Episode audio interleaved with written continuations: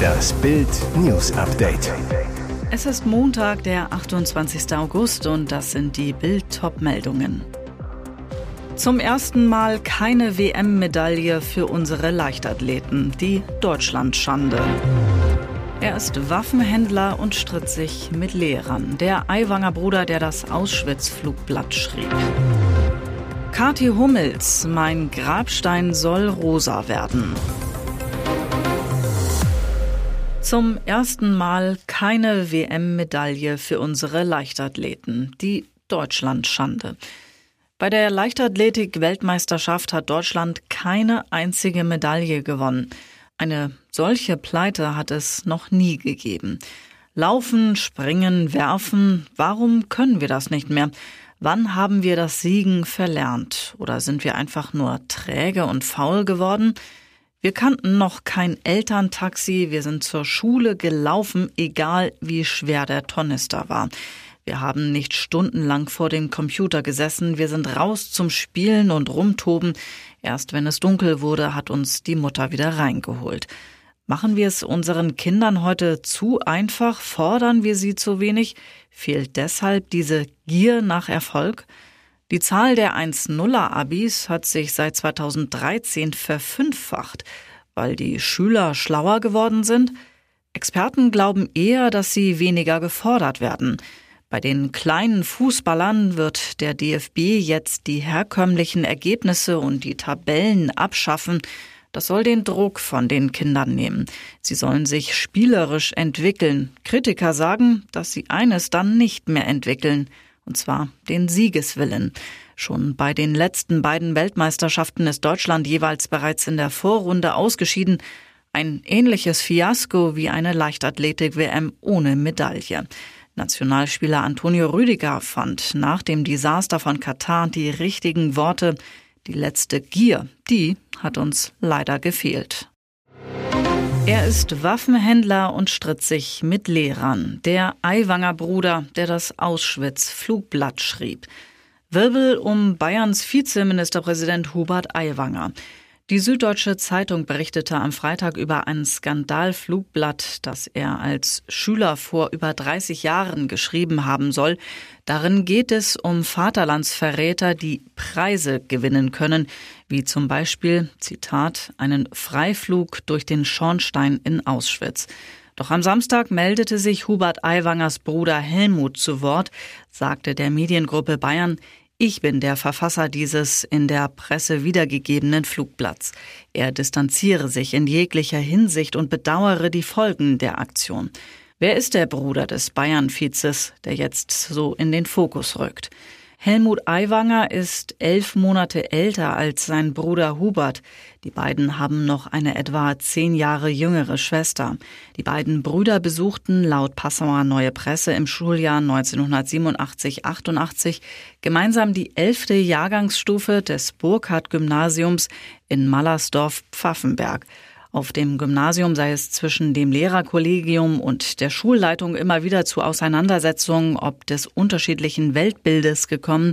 Die meisten Lehrer seien extrem links gewesen bis zu ihren Aussagen, es brauche keine Wiedervereinigung und die Bauernbuben vom Land hätten auf dem Gymnasium eh nichts verloren. Dort verfasste Helmut das KZ-Flugblatt aus Wut über die Schulleitung, wie er am Samstag erklärte. Er ist der Vater. Dieses Baby wird ein Hit. Caroline Kebekus, Deutschlands beliebteste Komikerin, ist mit 43 Jahren zum ersten Mal schwanger. Da ist Musik drin in vielerlei Hinsicht, denn Vater des Wunschkindes, so erfährt Bild exklusiv, ist der Sänger und Musiker Maximilian Max Mutzke. Er gewann 2004 eine Castingshow, in der Multitalent Stefan Raab im Rahmen seiner Show TV Total einen Kandidaten für den Eurovision Song Contest suchte. Mutzke fuhr zum ESC nach Istanbul, belegte den achten Platz mit dem von Raab produzierten Song Can't Wait Until Tonight. Der Beginn seiner Bühnen- und TV-Karriere. Und doch blieb Mutzke, geboren und aufgewachsen im Schwarzwald, stets bodenständig. Bis heute wohnt er dort in der Nähe seiner Familie. Mutzke hat vier Kinder mit seiner Ex-Lebensgefährtin. Im Dezember 2021 nahm Mutzke mit seiner Kollegin Caroline Kebekus ein Duett auf Nimmst du mich in den Arm? Eine Ballade für Augenblicke, in denen die Batterien auf Null stehen. So warb damals die Plattenfirma. Ihr letzter Wunsch ist schon in Stein gemeißelt. So nachdenklich kennt man Kathi Hummels normalerweise nicht. Bei Instagram verriet die beliebte Moderatorin ihren Fans nun, wie sie sich ihre letzte Ruhestätte nach dem Tod vorstellt. Ihr Wunsch? Jeder muss mal gehen. Wenn es mich trifft, dann wünsche ich mir einen rosafarbenen Grabstein. Kathi-like eben, schrieb sie und postete einen passenden Gedenkstein aus Marmor dazu. Ich versuche den Tod als Krönung des Lebens zu betrachten, so Kati weiter. Deshalb finde ich es auch wichtig, dass man sein Ding macht, sein eigenes Leben lebt. Doch nur weil Kati sich bereits mit der Zeit nach ihrem Tod auseinandersetzt, heißt das nicht, dass sie das Leben nicht in vollen Zügen genießen kann. Nach der langjährigen Trennung von Ehemann Mats Hummels ist die erfolgreiche Geschäftsfrau endlich wieder bereit für eine neue Liebe, wie sie Bild verriet. Aus diesem Grund hat sie sich sogar bei der Promi-Dating-App Raya angemeldet. Welchen Mann sich Kati dort sucht? Sie wünscht sich einfach wieder einen tollen Menschen an meiner Seite. Ehrlich gibt sie zu, ich vermisse es, einen Partner zu haben. Und jetzt weitere wichtige Meldungen des Tages vom Bild Newsdesk. Die Spekulationen zum Tod von Wagner-Chef Jewgeni Prigoschin reißen nicht ab. Das russische Ermittlungskomitee hat am Sonntag bekannt gegeben, Prigoschins Tod sei jetzt per DNA-Test bestätigt. Aber Unterstützer und Bewunderer des Söldneranführers geben ihre Hoffnung dennoch nicht auf, dass er noch am Leben sein könnte. Grund dafür ist ein altes Video von Prigoschin, das momentan für neues Aufsehen sorgt, und auch eine andere alte Geschichte nähert ihre Fantasie. Bereits 2019 berichteten russische Medien, Prigoschin sei bei einem Flugzeugabsturz ums Leben gekommen, doch der entpuppte sich damals als quicklebendig. Darum geht es. Prigoschin und sein Vize, der Neonazi Dimitri Utkin, gaben einem russischen Kriegspropagandisten ein Videointerview, das nun wieder auftaucht. Darin kamen die beiden Söldnerbosse auch auf ihren möglichen Tod zu sprechen. Unter eifrigem Nicken von Prigoschin erklärte Utkin, der Tod ist nicht das Ende, er ist nur der Anfang von etwas Neuem.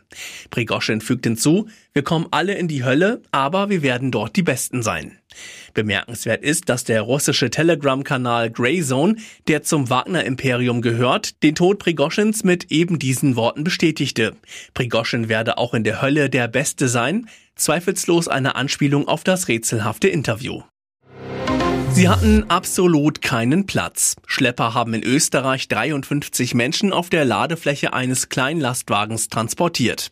Die Gruppe mit mehreren Kleinkindern saß zusammengefercht hinter einer schwarzen Plane versteckt auf der Ladefläche, wie die Polizei am Sonntag berichtete. Die Personen dürften auf dem Weg nach Deutschland gewesen sein, so die Polizei. Sie stoppte das Auto am Sonntag in Linz. Vier Personen seien festgenommen worden, darunter einer, der zunächst versucht hatte zu flüchten.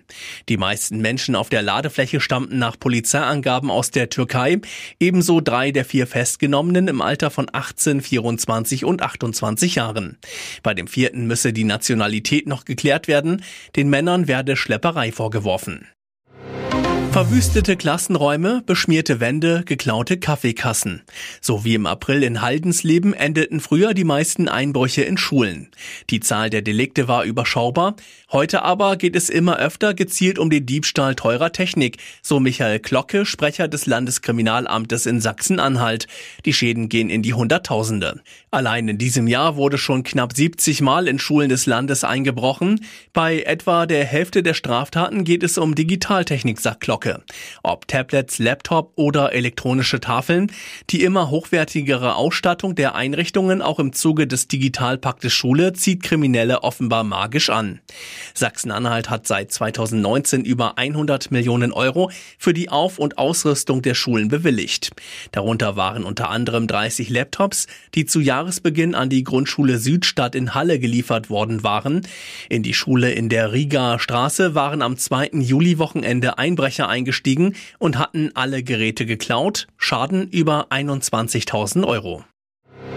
Beachtlicher Bonus für Leonid Radwinski, der ukrainisch-amerikanische Eigentümer und Alleinaktionär der Erotikplattform OnlyFans, zahlte sich für das vergangene Jahr Dividenden in Höhe von 336 Millionen US-Dollar. Das ist ein Bonus von umgerechnet 311 Millionen Euro. Bedeutet, Radwinski kassierte etwa 1,3 Millionen US-Dollar für jeden der 260 Arbeitstage im Jahr 2022. Die Mega-Auszahlung kommt nicht von ungefähr ungefähr. Laut der Statistikplattform Statista lockte die erotische Content-Sharing-Plattform allein im Juli dieses Jahres weltweit rund 326,2 Millionen User auf die Website. Das schlägt sich auch im Gewinn des Unternehmens wieder. 2022 verzeichnete OnlyFans einen Umsatz von 1,1 Milliarden US-Dollar und einen Vorsteuergewinn von 525 Millionen US-Dollar. Die über die Plattform getätigten Zahlungen betrugen unglaubliche 5,6 1,6 Milliarden US-Dollar. Das geht aus Finanzberichten hervor, die von der Muttergesellschaft Phoenix International Limited eingereicht wurde. Das Prinzip der Plattform ist einfach. Nutzer wie Hobby-Erotik-Darsteller, Fetisch-Influencer oder auch Prominente laden freizügige, intime Fotos oder Videos hoch, laden zu Livestreams auf die Website. Doch nur wer Fan ist, kann die exklusiven Inhalte sehen, muss dafür blechen. Wer zum Beispiel den ehemaligen Disney-Star Bella Thorne nackt sehen wollte, musste ein Monatsabo für 19,99 Dollar abschließen. Von dem Geld gehen 80 Prozent an die Darsteller, 20 Prozent kassiert OnlyFans.